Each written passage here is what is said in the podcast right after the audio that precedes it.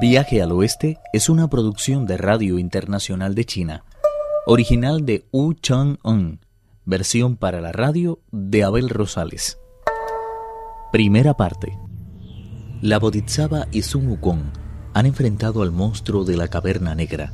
Ella le colocó una corona de hierro en su cabeza.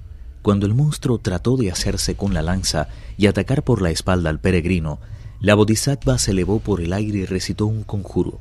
Al instante el monstruo sintió un dolor insoportable y arrojando la lanza a un lado se revolcó desesperado por el suelo.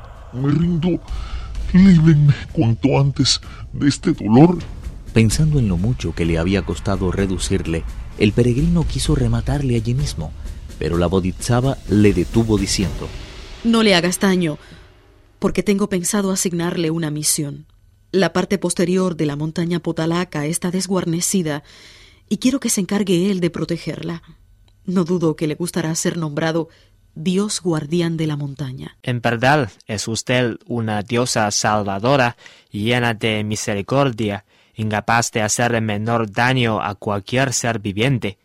Si conociera un conjuro como ese, lo recitaría por lo menos diez mil veces más. Así acabaría con todos los osos negros que hay por aquí. El monstruo tardó bastante tiempo en recobrar la conciencia. El dolor había sido tan insoportable que cuando volvió en sí se echó rostro en tierra y dijo, Estoy dispuesto a someterme de buen grado a la verdad. La Bodhisattva abandonó la sagrada luminosidad de su nube y tocándole gentilmente la cabeza, le convirtió en sirviente suyo. De esta forma, el oso negro abandonó su loca ambición de poder, convirtiéndose en esclavo de la virtud. La Bodhisattva ordenó al peregrino. Ya puedes marcharte, Wukong. Procura no causar más problemas y ocúpate de que no le falte nada al monje Tan. Le agradezco que haya venido desde tan lejos a ayudarnos. Por eso opino que es mi deber acompañarle de vuelta a su residencia. Créeme que no será necesario. Ante la firme respuesta de la Bodhisattva, el peregrino se inclinó ante ella y se marchó.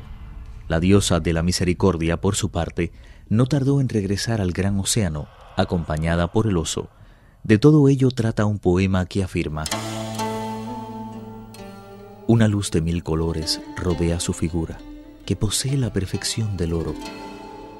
Ella es la dulce auxiliadora del género humano, vigilando la marcha del mundo desde su loto de oro.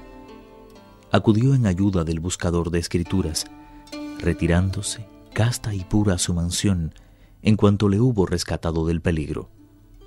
Al enemigo transformó en discípulo y retornó a su morada de aguas una vez recobrada la túnica cubierta de bordados de Buda. Tripitaka esperaba ansiosamente la vuelta del peregrino, preguntándose impaciente si la Bodhisattva habría accedido a ayudarles o si todo no habría sido más que una estratagema del peregrino para abandonarle a su suerte. Tales pensamientos estaban cebándose en su espíritu cuando vio acercarse una nube roja muy brillante de la que descendió Sun Wukong. Maestro, aquí tiene su túnica. Tripitaka se mostró encantado, lo mismo que los otros monjes. No obstante, dijo a su discípulo cogiendo la túnica. Dijiste que estarías de vuelta después del desayuno, o como mucho alrededor del mediodía. ¿Quieres decirme por qué has tardado tanto? Me figuro que te habrás dado cuenta de que el sol se está ya poniendo. El peregrino relató entonces cómo había solicitado la ayuda de la Bodhisattva y cómo habían dominado entre los dos al monstruo. Al oírlo, Tripitaka tomó un poco de incienso y volviéndose hacia el sur, le ofreció a su benefactora en señal de gratitud. Una vez terminada la ofrenda, se volvió hacia su discípulo y le ordenó Puesto que ya hemos recobrado la túnica de Buda, recojamos nuestras cosas y marchémonos cuanto antes. Se está haciendo tarde. ¿Por qué no esperamos hasta mañana por la mañana para proseguir nuestro viaje? Los monjes estuvieron de acuerdo con el rey mono y sacaron de los bolsos todo lo que habían logrado salvar del incendio y se lo regalaron a tan distinguidos huéspedes. Prepararon después ofrendas vegetarianas, quemaron papel moneda para los espíritus y recitaron varios fragmentos de las escrituras apropiados para evitar las desgracias y el acoso del mal. El oficio duró hasta bien entrada la noche.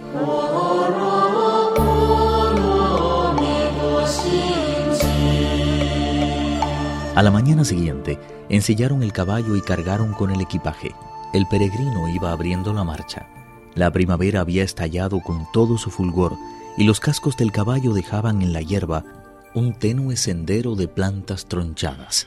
Bandadas de patos tomaban el sol a la orilla de los ríos, mientras las flores más aromáticas parecían domar a las mariposas. Había transcurrido el otoño, el invierno había terminado y la primavera se hallaba justamente en su centro. ¿Cuándo podrían conseguirse por fin las auténticas escrituras? Maestro y discípulo vagaron por la espesura durante una semana. Un día, cuando estaba empezando ya a oscurecer, vieron un pueblo en la lejanía y Tripitaka exclamó alborozado: Mira, Ukun, allí hay un lugar habitado. ¿Qué te parece si pedimos alojamiento y continuamos el viaje mañana? Antes de tomar una decisión, debemos saber si se trata de un lugar bueno o malo. Tripitaka tiró de las riendas y el peregrino escudriñó con sus potentes ojos al pueblo. Las casas se arremolinaban en racimos, protegidas por cercas de bambú. Delante de cada puerta había plantado un árbol que se perdía en la altura. De cada hogar surgía una cresta de humo blanco, al tiempo que el ganado retornaba mansamente a sus establos. Creo que podemos seguir adelante, maestro. Parece un pueblo habitado por buena gente. Opino, por tanto, que es un buen lugar para pasar la noche. El monje espoleó el caballo y no tardaron en llegar al sendero que conducía directamente a la aldea. Allí se encontraron con un joven que llevaba puestos un gorro de algodón y una chaqueta azul.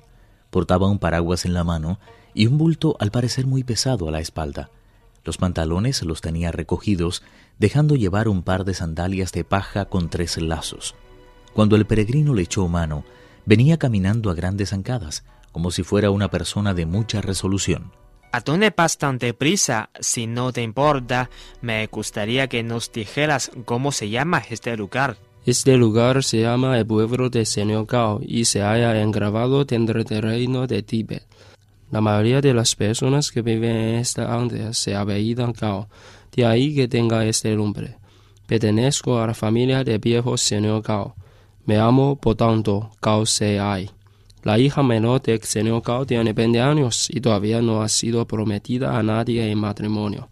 No hay nada de extraño en ello, ya que hace aproximadamente tres años fue raptada por un monstruo que la tomó por esposa a Señor Cao le hizo mucha gracia tener un monstruo boyerno, porque como él mismo dijo, la reputación de su familia ha sufrido un duro golpe.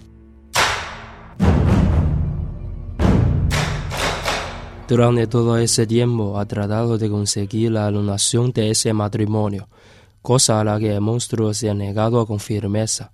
Es más, ha encerrado a la muchacha en la parte de atrás de su morada y no la ha permitido ver a su familia durante casi medio año. Desesperado, el viejo me entregó unas cuentas onzas de plata y me pidió que fuera en busca de alguien capaz de ayudarle a capturar al monstruo. Desde entonces no he descansado ni un solo día y lo único que he conseguido ha sido entrevistarme con tres o cuatro monjes sin ningún poder y otros tantos taoístas por el estilo.